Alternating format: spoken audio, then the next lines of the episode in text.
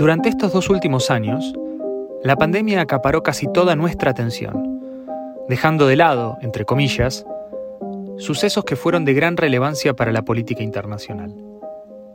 En agosto de 2021, los talibanes recuperaron el control de Kabul después de casi 20 años de guerra.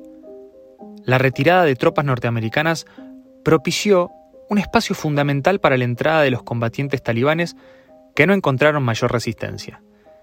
Y el pánico estalló en Kabul. ¿Por qué estaba pasando todo esto? ¿Cómo había empezado? ¿De dónde partía este conflicto y qué pasaría después? Para entender todo esto, me junté a conversar con un gran experto en estos temas, George Chaya.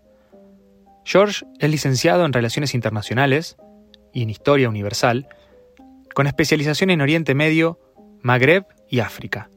Su principal enfoque se da en los temas relacionados a la seguridad nacional y a la resolución de conflictos, en particular lo que tiene que ver con el conflicto árabe-israelí. Es un experto conocedor de los temas políticos en Medio Oriente y es autor de La Yihad Global, el terrorismo del siglo XXI. Si bien la intención original era lanzar este episodio en tiempo real, no queríamos dejar de compartir con ustedes lo que para el Ginebrino Podcast fue el suceso del año. De esta manera cerramos nuestro 2021.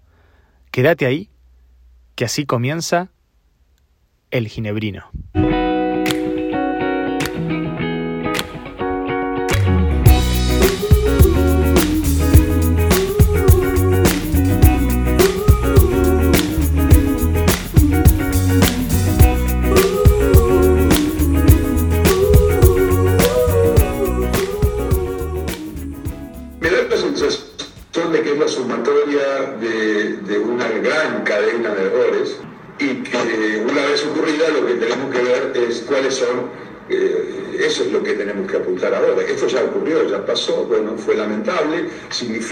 Afganistán un retroceso en una serie de cuestiones que, que son negociables dentro de cualquier sociedad democrática, como los derechos del niño, de la mujer, los derechos civiles. Bueno, hay nuestro traerse en todo eso que va a ser, eh, que ya es complicado, ya, ya se puede ver las restricciones impuestas por el talibán que tienen que ver con su, con su dogma, con su, con su pensamiento, con su idea y con su doctrina hay un jugador importante que se ha incorporado que, tiene, que, es el, el ISIS Jorazán. Y ahora hay preguntas abiertas por doquier. Uno puede observar el mapa de Oriente Medio y decir, bueno, ¿qué va a pasar ahora con el residual de las tropas americanas que están en el este de Siria? ¿Cómo ves esta convivencia de los actores una vez retiradas las tropas eh, norteamericanas?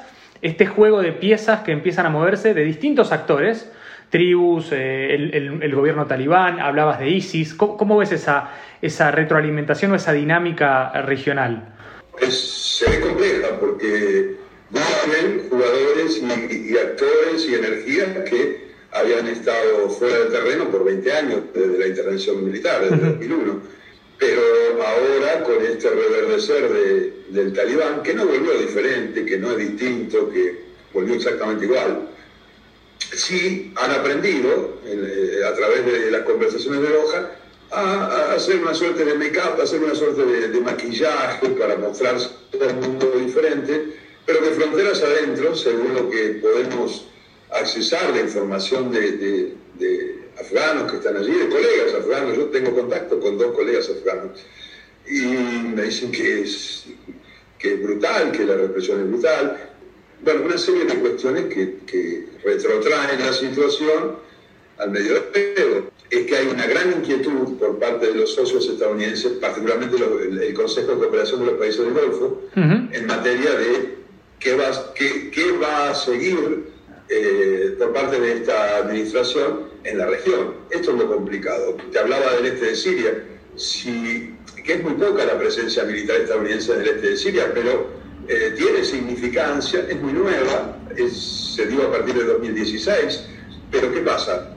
Eh, si existe un retiro de esos pocos efectivos que allí están, bueno, va a haber un fortalecimiento claramente, no solo de ISIS otra vez allí, sino de Turquía, que está eh, combatiendo a las fuerzas democráticas del ejército sirio. Si, si, si esbozamos un escenario, nos da un frente eh, de, libanés, de Hezbollah, y sirio-iraní en lo que es Siria de una, una, guerra con Israel. Con lo cual eh, no se ha mejorado la región, se han gastado trillones de dólares, ha habido muchas pérdidas de vida. Infortunadamente esta intervención militar no estuvo acompañada de una diplomacia seria. Ni una cosa ni la otra resuelven crisis cuando el esposo está lidiando con el yihadismo radical. Eh, ni la intervención militar per se, ni la diplomacia solamente. Mucho se habla, o por lo menos algunos, algunos analistas o algunos medios eh, tendían a replicar esto de, bueno, se quiso imponer o se quiso establecer una especie de, democracia o estilo de, régimen político, de régimen político con tinte liberal, occidental. ¿Vos lo ves de esa manera, que, quizás se encaró de alguna manera incorrectamente o de alguna manera inocente ese... ese... yo no tengo dudas, no tengo dudas que eh, que cuando fueron allí, fueron con un, con un motivo, con, fueron con fines muy claros y predeterminados. Eh, un hecho que, que, fue un punto de inflexión que dio lugar a la intervención. Sí, eh, creo que se fue desdibujando con los años y que mantuvo una idea errónea, por supuesto, desde su idea primigenia, desde su origen, de que una democracia eh, occidental puede eh, trasladarse como si trasladáramos una planta, eh, injertarla, o no, no, no, no sabía la palabra, sembrarla Exacto. en aquellas latitudes, en aquella región, y que florezca, y, que, y, no es así porque no se consideran, este es un error muy occidental desde el Atlántico, particularmente no solo en Washington, sino Europa también lo comete, Bruselas también lo, lo comete, la OTAN, hay que analizar aspectos idiosincrásicos, la lengua, la cultura, aspectos y detalles elementales, como, como eh, en el mundo árabe lo que significan ciertas palabras, que son mensajes que describen un escenario. Cuando en el mundo árabe te hablan estos grupos terroristas, sean de, orden reivindicativo o de orden religioso, combinamos que ya el terrorismo reivindicativo desapareció con la OLP, ¿no? Ahí podríamos hablar de un terrorismo ciertamente reivindicativo, pero no sacro. No existía la figura del Shahid, no, no, se explotaban, combatían contra Israel, habían ocupado el Líbano. Esa fue la resistencia palestina de los años 60 hasta los, hasta los 80. Hoy cambió y se profundizó y se, se, hizo, se convirtió en mucho más peligroso el terrorismo al adoptar la doctrina yihadista y apareció el terrorismo sacro, este que te decía, religioso, eh, con la perversidad del shahid, del suicida y demás. Pero hay palabras en, el árabe y en la región, en, lo que hace al mundo y a la cosmovisión islámica, que no las entendió nunca Washington, no las entendió nunca Bruselas. Y tiene que ver con, con, lo elemental, con la forma de vida. Esto se dio, ¿sabes cuándo? Uh se dio con la, con la supuesta primavera árabe que a cabo terminó siendo un invierno de muerte, destrucción, tiranía y demás. Yo soy convencido que la solución militar, per se, todo lo que hace es abrir una espiral de violencia sin principio ni final. No hay soluciones exclusivamente militares. Pero entiendo que no puede haber éxito diplomático si todas las opciones, inclusive la militar, que acompañe eso, lo que sigue es sumamente peligroso, porque si se repite un escenario que no va a ser tan traumático, conflictivo y tal vez hasta no tan publicitado por los medios, una salida de, de esas tropas estadounidenses asentadas en el este de Siria, significaría que la doctrina Obama sigue vigente. Que cuando Obama dijo allá por 2018 que Oriente Medio no era una, una zona o una región de interés americano, sino que Estados Unidos debía girar e ir hacia, hacia Asia, eh, interpreto yo desde el punto de vista comercial y económico, eh, bueno, lo está cumpliendo Biden y está, está haciendo esto, aunque perdió esta zona de Asia Central, pero también las consecuencias son importantes porque les concedió un terreno de avance comercial sobre explotaciones de recursos a, a una energía que viene de, desarrollo y avasallando y arrollando, que es que la, la, China, ¿no? Y lo mismo Rusia, aunque en menor escala, pero China ya está ya ha firmado con el talibán ciertos acuerdos comerciales. No va a haber intervención militar china eh, como en cuanto presencia militar, pero la intervención china, como bien sabemos, en el mundo se lleva adelante desde el punto de vista económico. Exacto.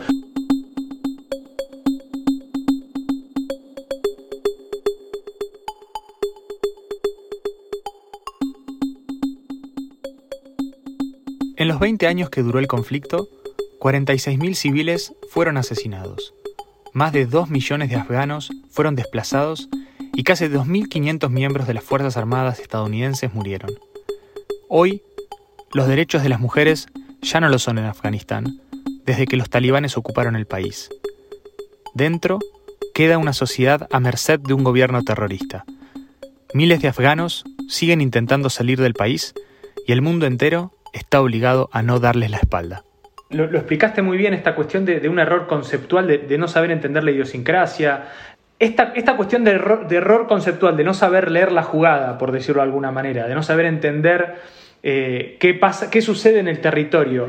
Eh, es, fue, fue, un denominador común que se, que se dio con Bush, que se dio con Obama y que se siguió repitiendo con, con Trump. Si de asignar responsabilidades se trata, no cabe duda que, tal, que el sistema bipartidista estadounidense de crisis y que mm, antes del 9-11 eh, hubo muchos errores y eh, en decisiones equivocadas tanto de gobiernos republicanos como, como demócratas. Recordemos la gestión Clinton y el bombardeo en los Balcanes, ya salimos de la zona. Recordemos eh, los errores de Bush en Irak, militarmente hablando, ¿no? Caso, yo creo que más allá de cierta responsabilidad de Trump, que, todo esto comenzó a gestarse cuando él estaba en el poder, esta administración puntual eh, ha actuado como un elefante en el pasado, se ha equivocado tremendamente. Yo esperaba mucho más, no de Biden, pero sí de, Anthony Blinken. Yo esperaba más de Blinken. Pero eh, bueno, eh, las cosas se dieron de esta manera y a veces guerras ganadas sobre el terreno mm, se pierden en, las decisiones de oficinas o en el salón oval. Ya ha ocurrido en Estados ¿Cómo, ¿Cómo ves que esto le pega a, la política, a la, administración Biden en cuanto a la imagen, a la influencia de Estados Unidos? Eh, como, potencia, como potencia global. Si hablamos de la política exterior, puntualmente del escenario del Oriente Medio y, y, de Asia Central, en este caso Afganistán, yo creo que han ido de un dislate a otro, han ido de un error a otro, y, y me da la sensación de que no, no, están sabiendo cómo salir de esos sitios por donde solo se, se colocan.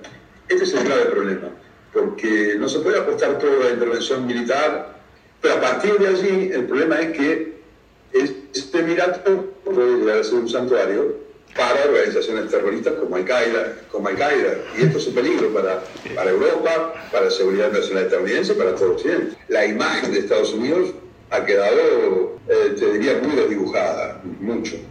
El retorno del talibán al poder genera una especie de lo que se conoce como safe haven, como paraíso para, para, para que afloren ciertos, ciertas organizaciones o por lo menos ciertos grupos. Claramente va a suceder eso, porque esa disputa que, que hoy aparentemente existe con, con el ISIS Jorazán, eso se va a animar, porque lo que moviliza hoy esa confrontación entre el talibán y el, y el Estado Islámico de Jorazán tiene que ver con una cuestión doctrinaria la diferencia entre eh, el talibán hoy y el Estado Islámico de Jorazán tiene que ver con, la doctrina.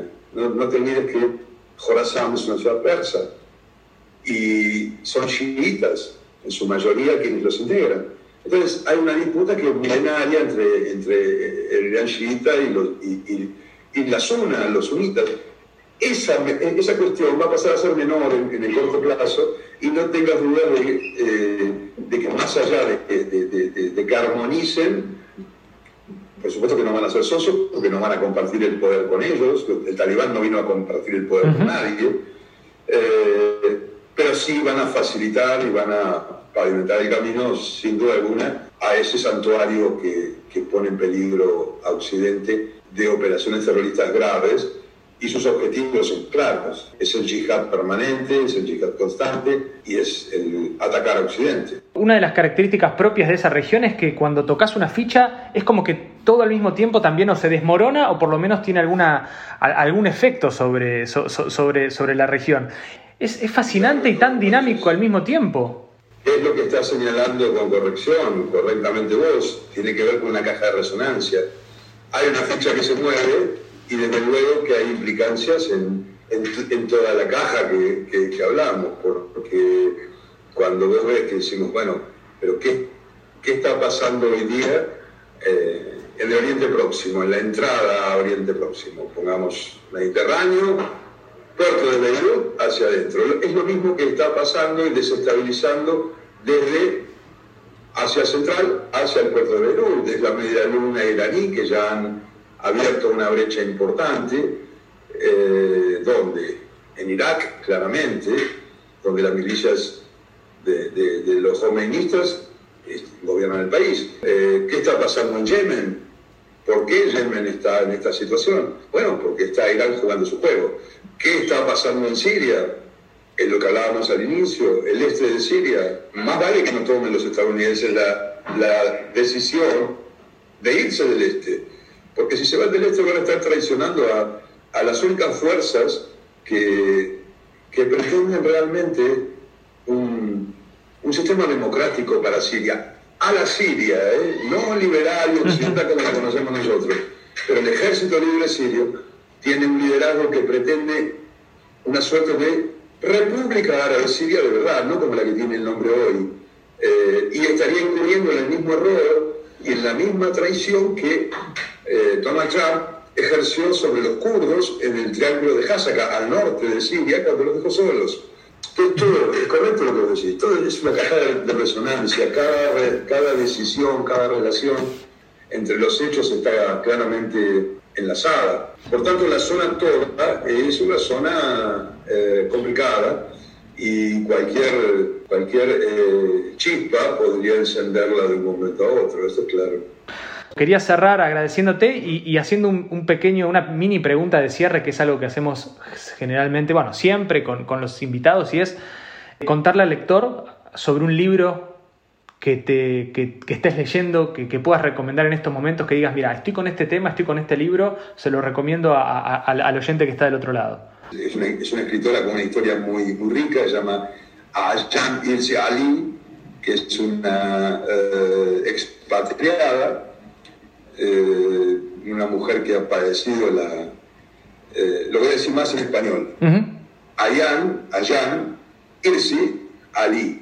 Ella se, se, fugó de su país, eh, padeció ablación de clítoris, fue a vivir a Holanda muy pequeña, fue diputada en Holanda, de Holanda tuvo que salir por amenazas de muerte del yihadismo, se afincó finalmente en Estados Unidos y escribió un libro que es muy bueno y yo lo, recomiendo a todos aquellos que, en este momento precisamente viene muy bien, eh, que se llama América Sola, América Alone. Eh, es un muy buen libro. Lo estoy y, y, enseña muchísimo precisamente por su historia de vida. Esta mujer que es una referente en los derechos no solo de la mujer, sino de las libertades. te, agradezco por, de nuevo, por el tiempo, por la buena onda, la predisposición. Muchas gracias, George, por, tu tiempo. Radio gusto y, a la orden. Un gusto estar en contacto. Estamos en contacto cuando me lo requieras. Bueno, George. Un gran abrazo.